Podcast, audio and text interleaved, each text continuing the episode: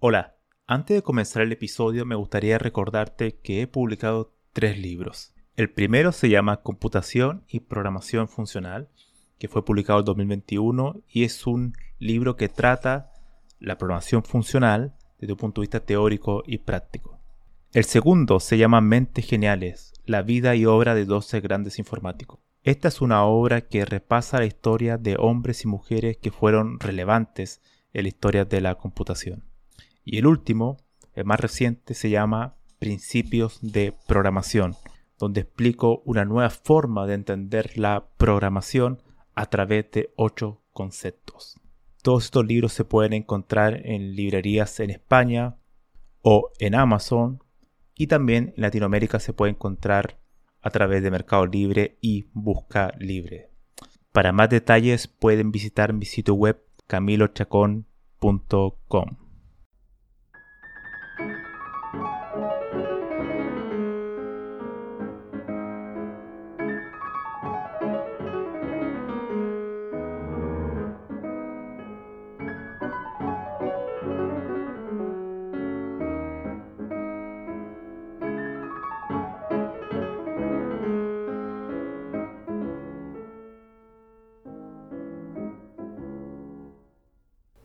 Hola, ¿qué tal? Damos inicio al episodio número 25 de Había una vez un algoritmo. Mi nombre es Camilo Chacón y hoy vamos a hablar sobre la máquina de Turing. Entonces, em, una máquina de Turing es uno de los conceptos más importantes que todo informático debería conocer. ¿Por qué? Porque es el concepto que da origen a la computación como tal, a lo que hoy en día conocemos como computación, fue originalmente propuesto en lo que hoy en día conocemos como la máquina de Turing. Ahora bien, ¿quién creó esto? Máquina, se le dice máquina de Turing porque fue Alan Turing, matemático inglés de la primera parte del siglo pasado, quien creó este modelo matemático y antes de pasar a, explicar este modelo, primero hay que explicar eh, qué trataba de solucionar esto, porque fue presentado en un artículo eh, que publicó Alan Turing, donde él trataba de resolver un problema. Bueno, para eso hay que remontarnos unos, una década más atrás, a principios del siglo XX, eh, cuando David Hilbert, un gran matemático, propuso una serie de problemas que iban a ser uno de los, problemas del siglo. Y había uno de esos problemas que, era, que se llama el problema de la decisión. ¿Qué significa esto? Em, aquí en este podcast yo voy a hablar sobre dos libros que se los recomiendo mucho. Uno de ellos es que en español que se llama La máquina que cambió el mundo Génesis, Desarrollo y Evolución del Ordenador por Salvador Lucas Alba, un libro de divulgación que mm, presenta una síntesis de toda la computación como tal, muy interesante y bastante eh, recomendable. Y además tiene 200 páginas, es bastante eh, fácil de leer, muy bien escrito, así que se lo recomiendo. Y el otro libro que también se lo voy a recomendar es el libro que se llama The The Universal Computer de Martin Davis, que es un lógico matemático, que dicho sea de paso, él fue, eh, fue alumno doctoral de Alonso Schur, que es el creador del cálculo lambda. Así que tiene un bagaje bastante amplio sobre todo lo que es la teoría de la computación. Entonces, volviendo al problema de la decisión, en este libro, el primero, de Salvador Lucas Alba, él cita, hay una cita que de hecho cita a Martin Davis, donde él explica lo que es el problema de la decisión. Y vamos, abro, abro comillas. Dice, proporcionar un método que, dada una fórmula de la lógica, determine en un número finito de pasos efectivos y bien definidos si esta es válida o no. ¿Qué quiere decir esto? Es básicamente, tenemos una proposición lógica, cualquiera sea, y tenemos que construir una función, un algoritmo que diga si se puede computar o no, o sea, si en un número finito de pasos termina o no termina esa, esa, ese, problema, si lo puede solucionar o no. O sea, básicamente el problema de la decisión es un problema verdadero o falso, ¿no? retorna dos tipos de valores. Ahora bien, lo que sucedería con esto es que en el... Voy a dejar el libro por acá. Es que Alan Turing propuso eh, en su artículo una solución para tratar este problema, que era básicamente demostrar que no existe, no hay, no existe un mecanismo efectivo para todo tipo de problemas. O sea, no tenemos un algoritmo que en un número finito de pasos pueda resolver cualquier tipo de proposición lógica. Esa es la idea central. Además, Turing, eh, cuando publica este artículo un año antes, había aparecido otro artículo de Alonso Chur, que de hecho le dediqué un, podcast cuando hablo sobre el cálculo lambda. Él propone a Alonso Chur, tratando de resolver este mismo problema, que en realidad no es una solución, sino que algo es negativo, ¿no? Tratan de decir que es insoluble, o sea, no, se puede resolver. Y para proponer eso, él crea el cálculo lambda, que es la forma de realizar computación a través de funciones computables. Entonces el año siguiente eh, Turing reafirma esta idea, pero con otro mecanismo. Llega a la misma conclusión de Alonso Chur, pero utilizando otro mecanismo. Que en el paper de Turing no se llamaba obviamente máquina de Turing, se llamaba A-Machine, que era como Automatic Machine, máquinas automáticas, donde él propone, y esto es bastante interesante, ese artículo deberían todos eh, leerlo, que se llama un computable numbers, como números computables, está disponible en internet, ese PDF. Bastante interesante porque ahí se da inicio un poco a la, a la computación como tal. Y una de las cosas de por qué eh, la máquina de Turing se vuelve mucho más popular, de hecho, que el cálculo lambda, es que la forma de que presenta la computación y la forma en que demuestra que el problema de edición no, no existe, una, no es posible, es a través de una idea muy clara, muy intuitiva y muy simple de explicar y muy explícita. ¿no? De hecho, cuando uno ve, uno entiende la máquina de Turing, em, es dar origen posterior, posteriormente, a lo que es eh, un ordenador, o sea, un hardware, sea, el concepto de memoria, de separar los procesos, de algo que escribe, algo que sobrescribe, actualiza un campo, lee este campo, después lo remueve, lo actualiza se mueve secuencialmente. La forma secuencial de moverse de, arriba hacia abajo es eh, la promoción imperativa. O sea, Turing propone esta forma de realizar computación de una manera muy fácil, muy clara. Que, dicho sea de paso, el cálculo lambda no es tan así, el cálculo lambda no tiene ese mecanismo, sino más bien todo se basa a través de funciones que generan nuevas funciones, derivan en otras funciones a través de recursividad. Entonces, claro, Turing no proponía eso, sino que era algo mucho más simple, secuencial y que a la larga eh, es mucho más fácil de entender.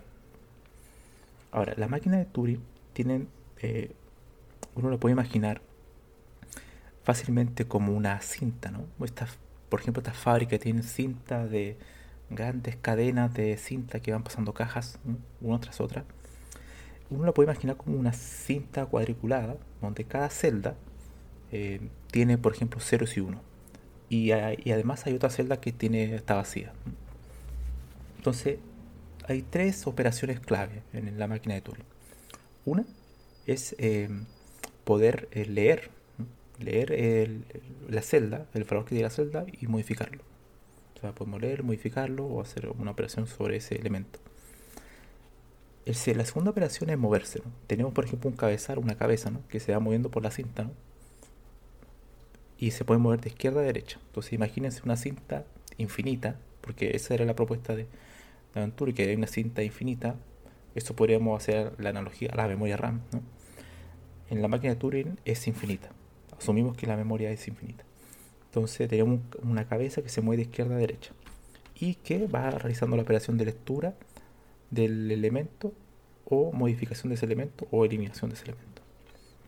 Y la tercera operación es el cambio de estado. Entonces una vez que yo voy haciendo ese tipo de operaciones, creo un nuevo estado. Y eso es la máquina de Turing, en realidad.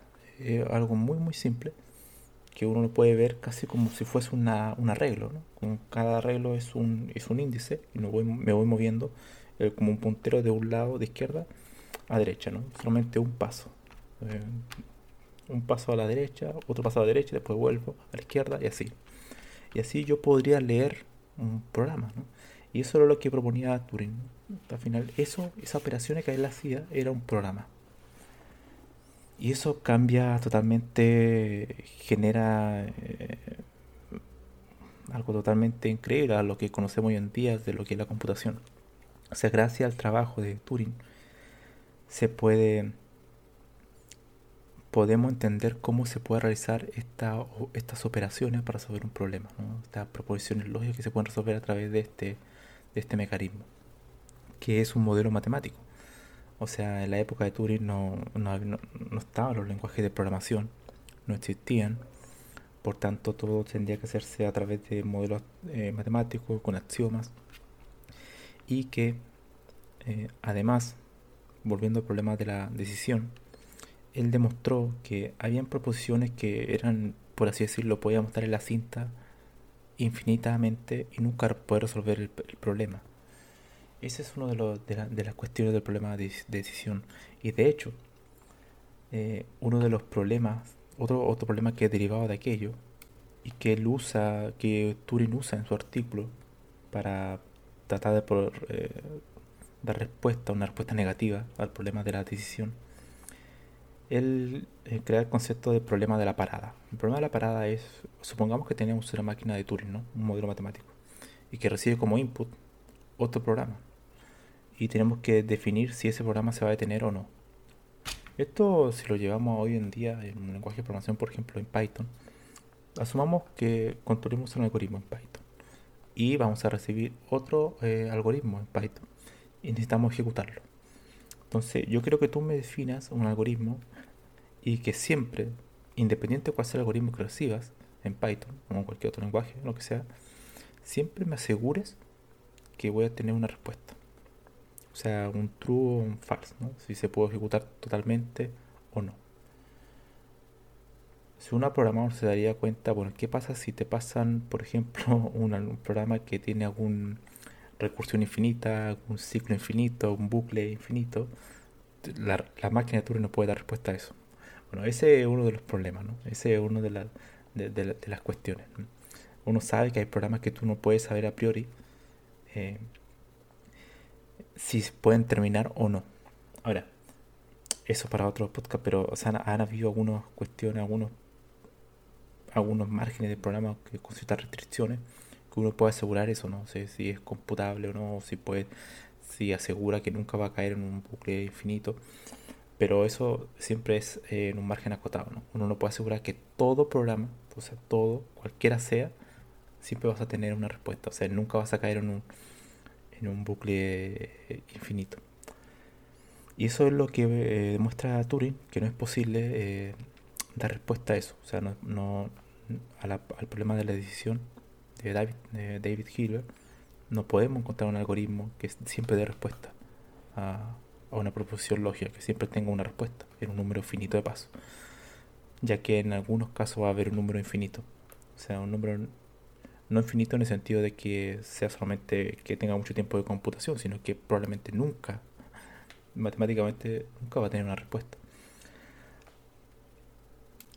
Por ende, este, este trabajo de Turing y el trabajo de Alonso Schur, que llegan a la misma conclusión, pero ocupando un modelo matemático totalmente diferente, llegan a la, misma conclusión, aparece lo que hoy en día se conoce como la tesis de Schur-Turing que lo que dice, y aquí voy a citar el libro de, Lucas Salva, que dice,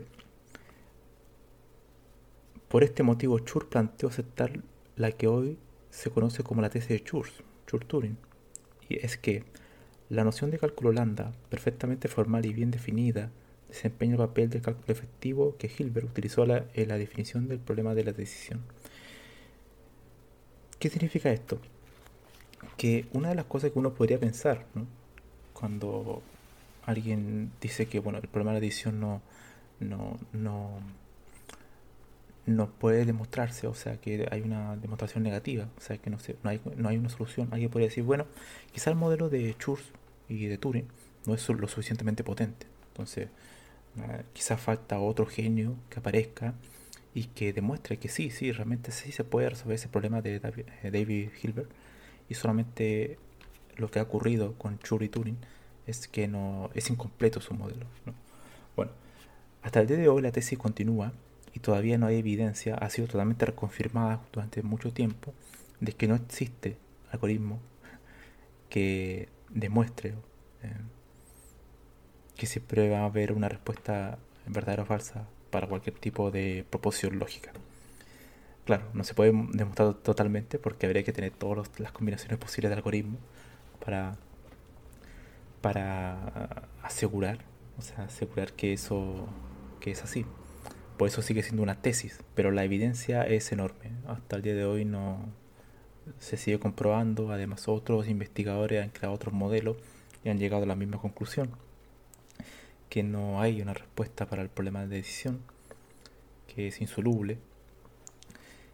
Y todos estos modelos matemáticos teóricos de la computación llegan a la misma conclusión y de hecho se transforman en, en equivalentes.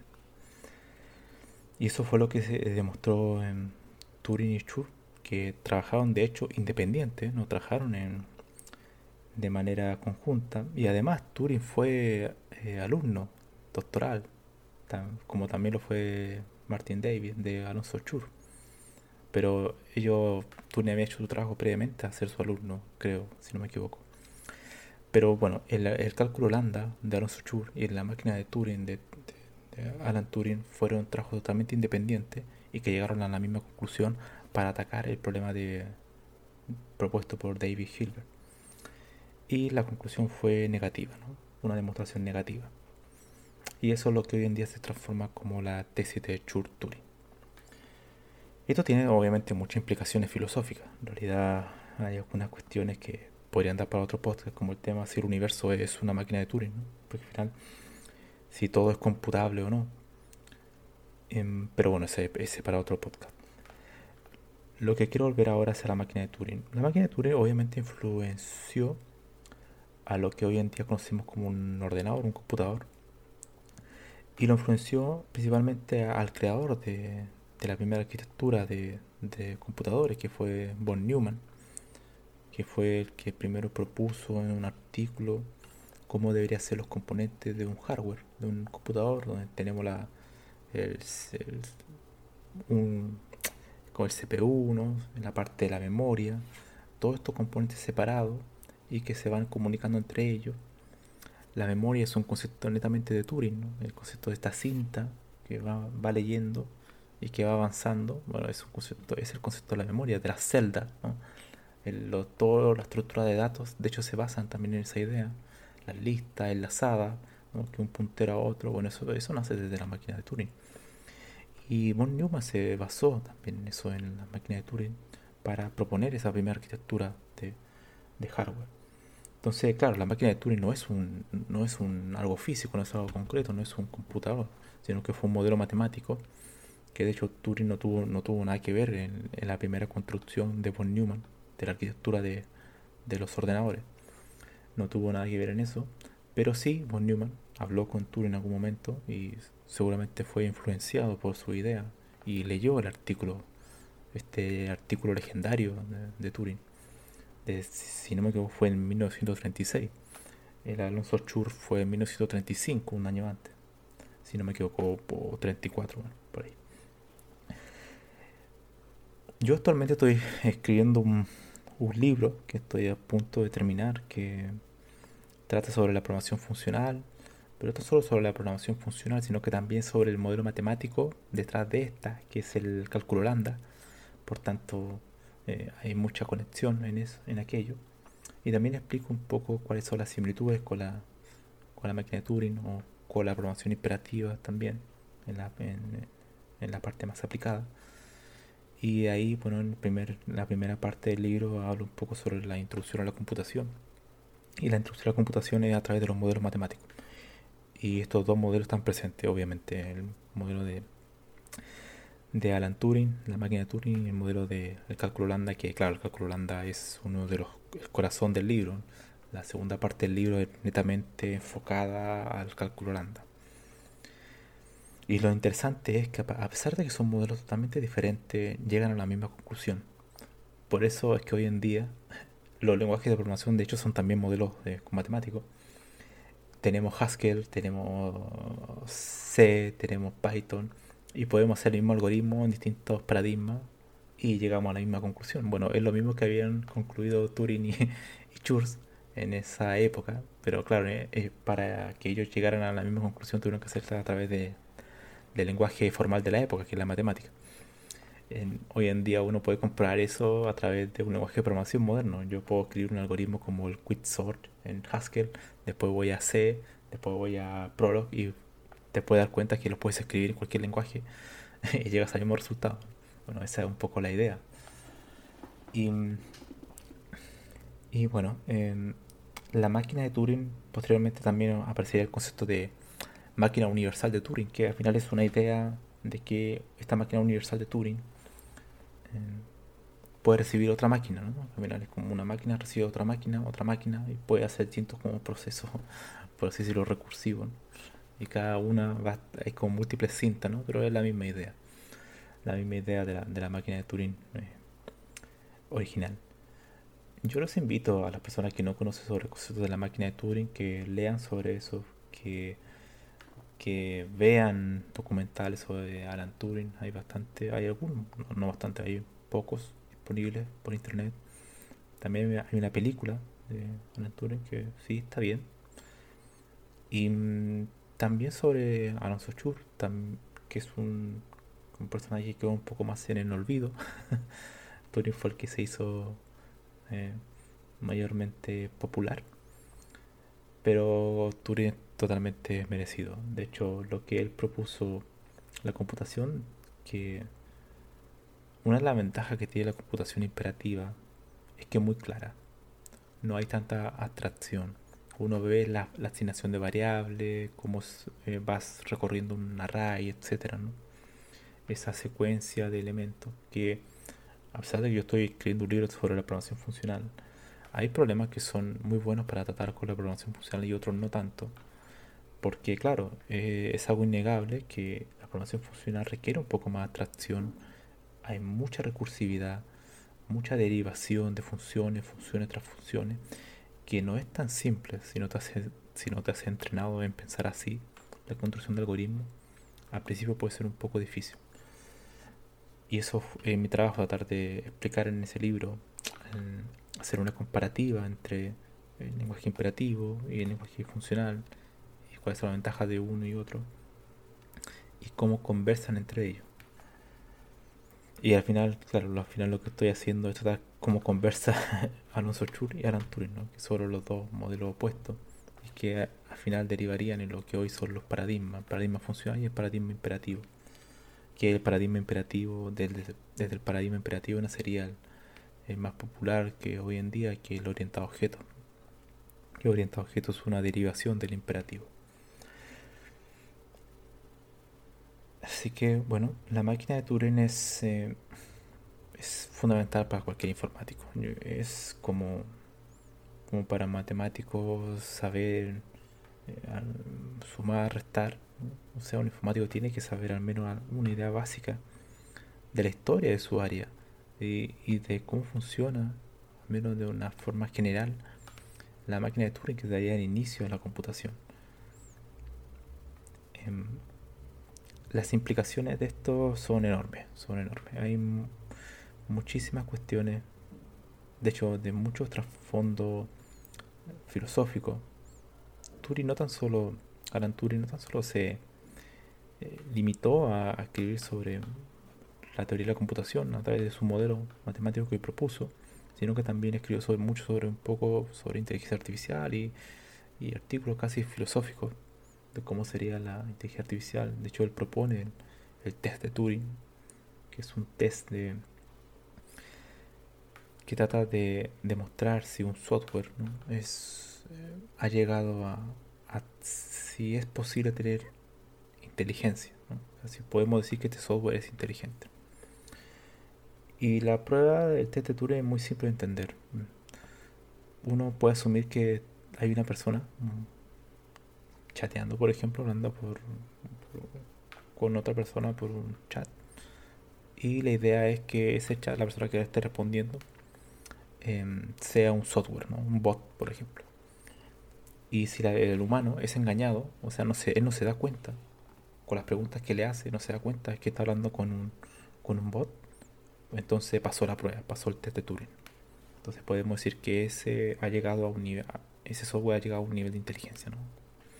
Ahora, eso hay muchas, muchas, algunos dicen que lo han, lo han podido, eh, es bastante, también puede caer en mucha subjetividad, ¿no? Porque al final, ¿en qué momento uno puede decir que realmente fue engañado esta persona? ¿no? Quizás no le, no le hizo las preguntas correctas, Entonces, pero ahí también hay un vacío.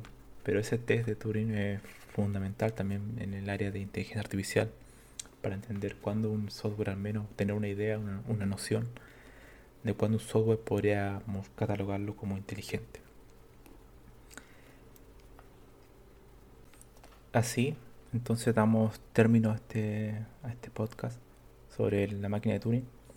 Yo, bueno, como, como ya lo había mencionado, le recomiendo eh, estos dos libros de, que son bastante interesantes. La máquina de cambiar el mundo, Salvador Lucas Alba, muy muy bueno. Es un libro que te da una noción general sobre la computación, sobre la historia de la computación, muy bien escrito además.